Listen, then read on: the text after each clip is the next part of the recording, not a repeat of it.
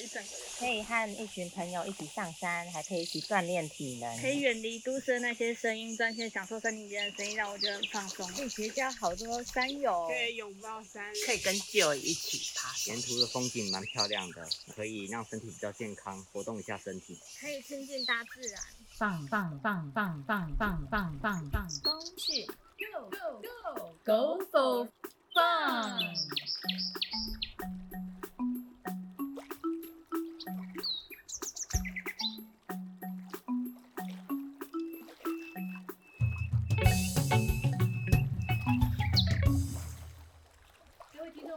家好，大家好，我是节目主持人苏玉黛。我是节目主持人张家珍。今天我们要来谈谈的主题是无痕山林里面的尊重野生动植物。我们会把焦点放在蛇。那首先，我们先请我们今天邀请到的来宾，四位东华大学的学生，啊，请你们先做个简单的自我介绍。我是光电一的陈月婷，平常喜欢骑脚踏车跟拍照。Hello，大家好，我是关友一的谭真。大家好，我是一社四的林成怀，然后大家可以叫我橘子。大家好，我是华文系大二的龚胜凯，我的朋友会叫我龚毛凯，但你们不能这样叫我。Hello，大家好，今天我们要聊到的是和蛇有关的内容哦。大家对蛇的印象是什么样子的呢？哎呀，蛇长得长长的又很骨溜的样子，超恶心的啦！什么很恶心的？我阿妈都跟我说，如果梦到会遇到蛇，要赶快跟他讲，因为代表有好事要发生了呢。真的假的？那我要梦到蛇，然后去买大乐透当亿万富翁。小蛋鸡嘞！如果是梦到死掉的蛇，或者蛇被打死，你知道代表什么意思吗？嗯，我知道，代表胸罩。没错啦，但是为什么这句话从你嘴巴说出来就有点不太对呢？哎、我那么正直，不要这样乱说话，会害我被大庭广众误会的。啊，你就好吼，了好了，你们够了，是时候该回归正传了。你们知道我们东华大学除了校地广大、人才出众外，还有很多蛇出没而出名的吗？身为大四老屁股的我，怎么可能会不知道呢？我以前哈骑经过工坊的时候，就很常看到有蛇出没，这样，然后就会就会在我面前这样划来划去这样子。什么工坊啊？艺术工坊，对，然后那附近很多蛇出来，然后。我以前骑脚踏车经过都很常看到他们在那边。所以你的意思是说，你在东华大学里面的艺术工坊，那艺术工坊又位处在东华大学比较偏僻的地方？也不算在偏僻的地方啊，只是那边附近比较多草丛，然后呢，水源也比较多一点，这样子。啊，草丛多，然后呃比较潮湿的地方。那你看到那条蛇大概多大只？多大只吗？我印象中大概跟五十块钱那么粗一样，对，然后就在我面前划来划去这样。我上次在老师的宿舍那边看到一条蛇，它大概有两公尺，它正在从马路的一边要爬行过马路的另外一边，然后我看到它，我立刻停车，让那个蛇先过。这没什么了不起。上次我去走步道的时候，我就这样跨出一步，我就看到蛇刚好就在我的鞋子旁边了。当时虽然我知道蛇是一个很温驯的动物，但是我当下一看到，哇，尖叫了一大声，吓死我了。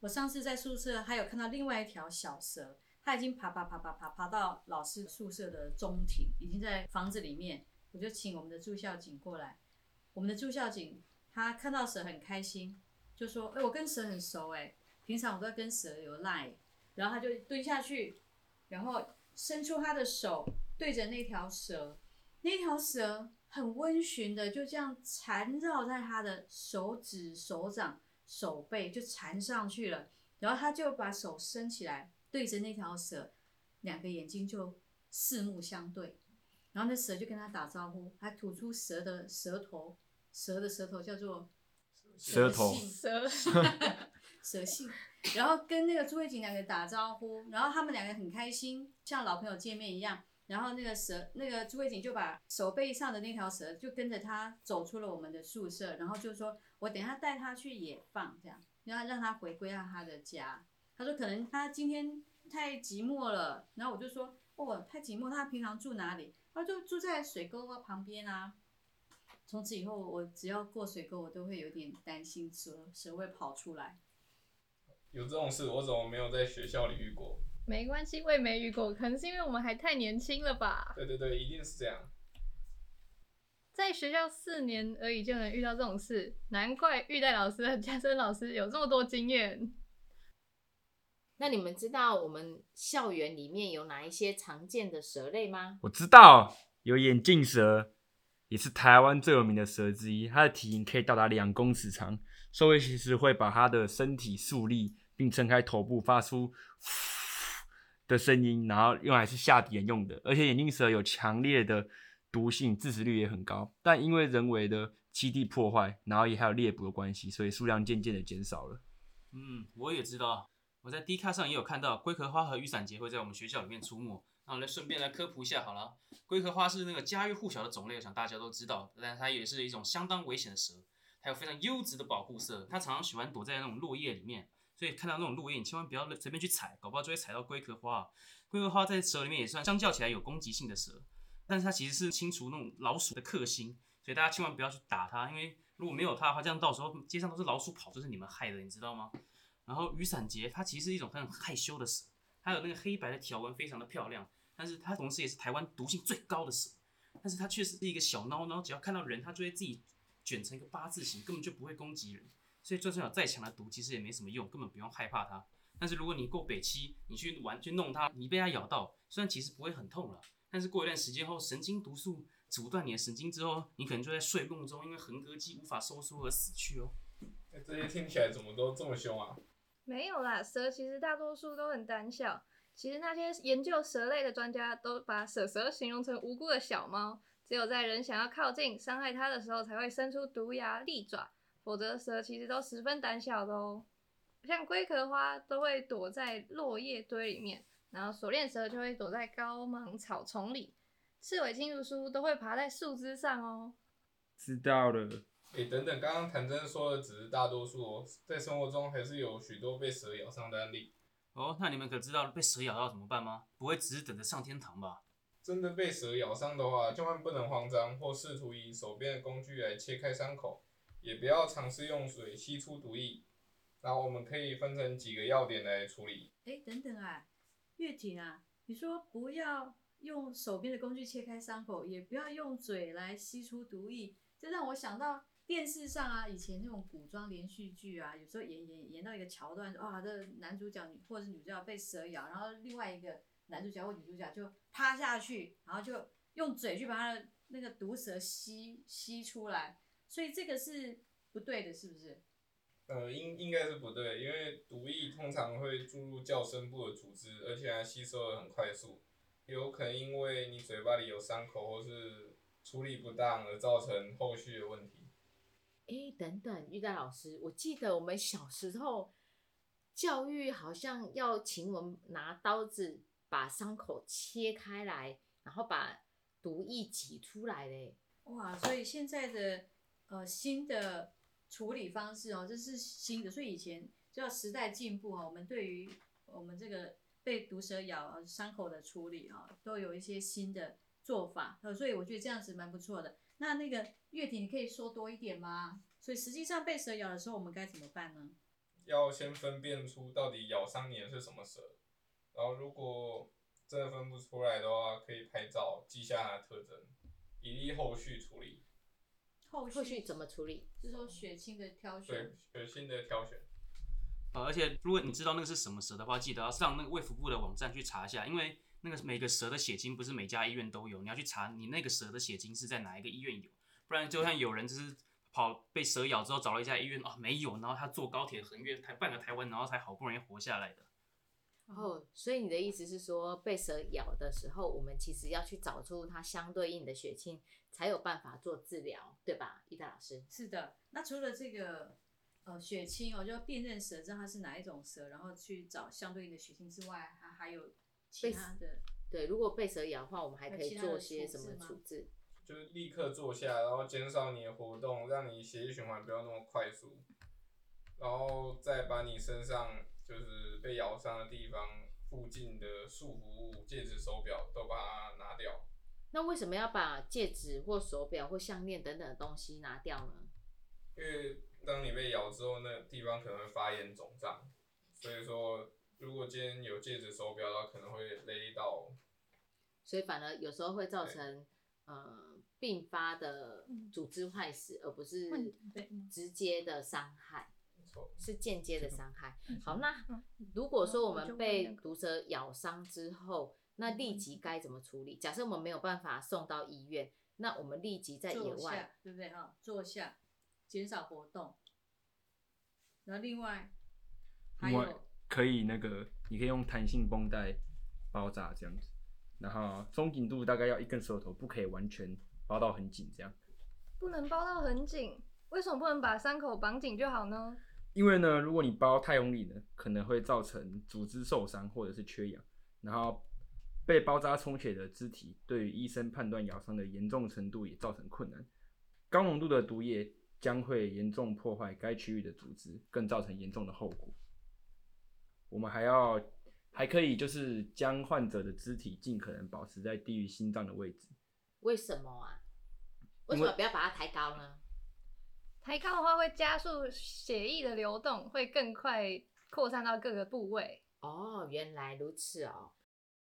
最快的方法当然是直接送医治疗，对，这样是最快的。然后一般来说，毒蛇的毒液大概会在十到二十分钟之内发作，然后因为拉紧绷带产生的压力，会使血液流动变慢，发作时间可以到一个小时到两小时之间，我们就可以争取就医的时间。所以你的意思是说，我们其实还是要给他组织，呃，受伤的地方还是要给他一点点的阻力包扎。那但是不能过于紧绷，因为过于紧绷反而会造成伤口组织的坏死，那因此也会造成后续更严重的伤害。那所以这个弹性绷带的包扎，这个松紧度、松紧度的部分有没有什么建议？就是松紧约一根手指这样。哦哦哦，松紧度约一根手指。那如果它肿胀的话，假设它的伤口肿胀，那我是不是可以用冰块把它做冰敷，或者是用一种喷剂把它让它冷却？需要吗？千万不能冰敷，冰敷肿胀局部会让循环变差，然后造成组织大量坏死，所以这样也是很危险的。哦，原来如此。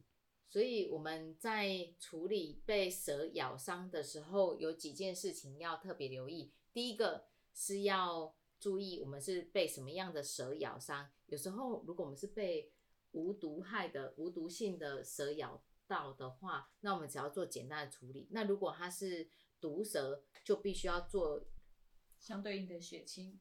是的，好，所以刚刚同学们提到被蛇咬伤的话，我们首先要去了解这个蛇种是哪一种，是不是毒蛇或者是毒性较低的蛇，我们可以怎么做处理？那如果被毒蛇咬到的话，我们要特别留意毒蛇的特征，或者是可以留下拍下它的照片。那第二个部分是怎么去处理伤口？那处理伤口有几件事情特别重要。它的原则是不要让你的组织二次的受伤，所以不要二次受伤，我们就要减少活动。第二个是要移除可能会导致血液循环的一些束缚物，例如戒指、手表。那第三件事情是我们要用绷带做包扎固定，然后让伤患的患肢很低于心脏的位置。那另外就是千万不要做冰敷，因为这也会造成组织的坏死。好，那以上这个是各位同学们刚刚在分享被毒蛇咬伤的时候该怎么去处理的。那既然我们这个课是跟登山有关，那假如我们在登山的时候遇到蛇，那我们该怎么办呢？那我先问你，你有看过真的蛇吗？那你你有看到它它跑得很快吗？嗯，我觉得它跑的是蛮快的啦。跑得比你快？嗯，这样说也是有道理。我应该跑得比他还快才对。对嘛？那那就跑，就那就不要直接逃跑就好了。它既然追不上你，就跑。但是其实他们根本就不会追你，知道吗？对呀、对呀、其实我每次看到蛇的时候，蛇都自动先跑走、欸，它连追我的机会都没有、欸，对啊，所以其实你只要远离它的攻击距离，大概大概至少是一公尺以上，然后慢慢的绕过它，其实就可以。那如果今天它就是死坐在那边死都不走，那你也不要拿你的杖去打它，你知道吗？你只有眨眼一下，那个蛇已经可以咬你四次了，所以你根本不用想要跟它打，你就保持着敬意，赶快跑就好了。也不要去伤害它，它们其实根本就没想理你，它只是在坐在那等到你突然路过，那你就想把它赶走，没道理嘛。在台湾普遍来说，蛇蛇会出现在中低海拔的位置。那如果我们真的遇到它的话，我们要有什么预防措施呢？主要是要了解蛇的习性，然后呢，要知道它比较常出现的时段和区域，然后呢，尽量要就是提高警觉，这样子可以多打草惊蛇。哦、也可以就是在在野外的时候可以多戴，可能戴一些帽子啊，然后宽松的长袖长裤啊，这样他们想咬你就也咬不到了嘛。还有穿或是穿到皮靴是硬的，它根本咬不到你，是可以做好保护自己的方式。然后你在活动的场地活动之前，应该要确实清场，然后行进的时候避免过度紧靠山壁，并随时打草惊蛇，就是用登山杖碰到地板，他们基本上都知道了。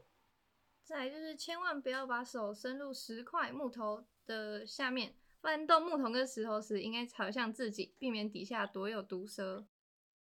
或是在不确定毒蛇是否已经死掉之前，不要用手去弄它，避免它们还没死，就是靠它的反正动作咬伤你一次这样子。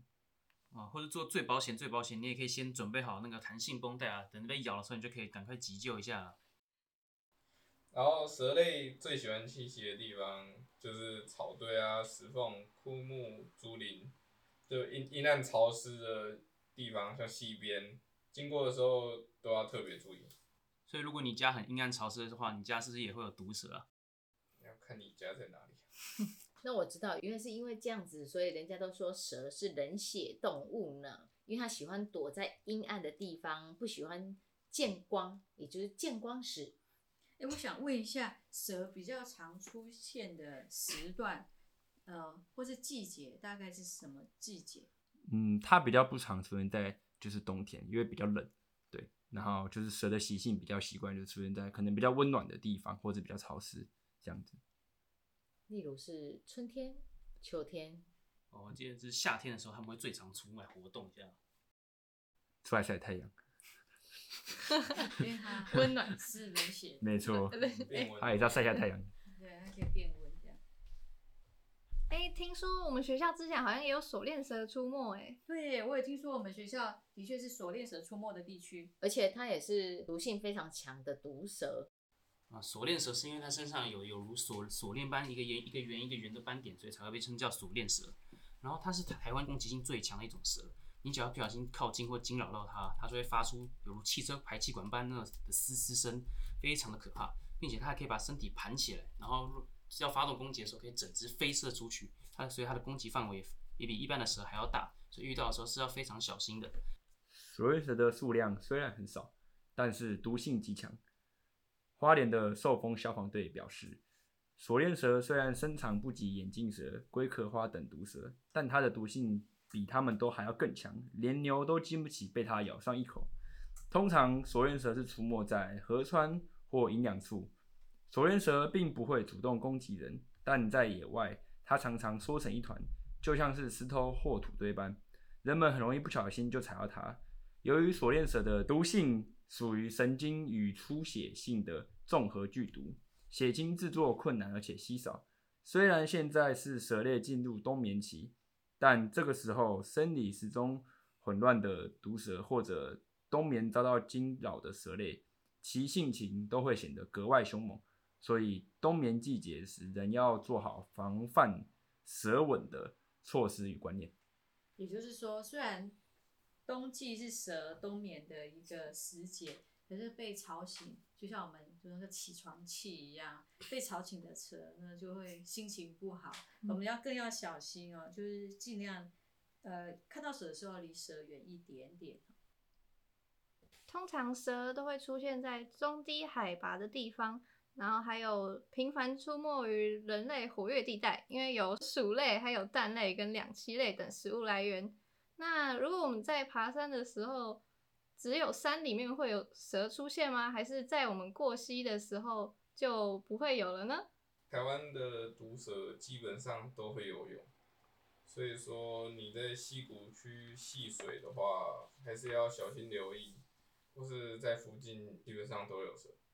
哇，原来在溪谷里面或河里面不只有水蛇，原来我们台湾的蛇会上山跟下海呢。我们的蛇很厉害，台湾的蛇它是两栖类，对，它可以在陆地上，它也可以在水里面，它可以在水里面游泳，哦，太厉害了吧！太强大了。真的。其实呢，蛇类它是一个很温驯的动物，只要我们不要惊扰到它的话，其实它都不会有攻击性。那不过呢，当然还是会有例外。那因此我们在野外或山上，或者是从事户外活动的时候，都要特别留意。没错，例如说，我们长久以来，呃，在很多的小说啦、故事里头，我们都会把蛇当成一个邪恶的象征哦，然后把蛇贴上一个负面的标签。但实际上，蛇跟其他的动物一样，我们在大自然当中，我们要尊重野生动植物，蛇也是我们的一个其中的一种动物。那对于蛇，我希望我们能够呃重新把蛇证明哈、让蛇脱离这个负面的标签。所以其实我们就是因为对蛇不够认识，才会产生恐惧跟害怕。那如果当就像我们爬山，山林开放之后呢，很多人就开始慢慢认识跟山有关的常识。那相对的，对于山的部分更多了解，就不会去害怕。同样的，对于野生动植物也是一样，也就是我们对于蛇的认识并不是那么的深入，那因此会对它产生一种恐惧。那相信今天在节目里面，呃，从各位同学们的分享以及叙述，大家都对蛇比较认识之后呢，你就可以用呃相对适当的方式去做应对以及处理。那我想，不管是对蛇或者是对我们人类，都会有呃相对的保护，那也不会造成任何的伤害。没错，我想做做一个比拟哦。山原本是蛇的家，那我们登山，我们到山里，其实是我们是客人，我们是做客的人。我们到山里头，我们是路过，所以我们要啊、保持一个客人哦，尊重在地的这个主人他的一个生活的习性，我们就呃尊重他，我们不要去惊扰到蛇类，那我们就呃彼此互相啊人蛇平安。更多的动植物都能够很平安快乐在山里面生活。很开心的是，我们透过今天各位同学对蛇的一个介绍，我们了解到蛇出没的习性，啊，蛇所位于的地方啊，中低海拔。然后遇到蛇的时候，我们该如何的来跟蛇应对？我们不要惊扰它，我们快步离开。然后万一很不幸，我们真的不小心，然后踩到蛇，惊扰到蛇，让蛇反过头来咬到了我们的时候，我们呃也有一个很好的一个处理的方式啊，预防我们呃的伤口恶化。那呃我们今天的这个节目的内容非常的充实，那我们今天的节目就到这个地方，我们下次空中再会喽，再见，拜拜。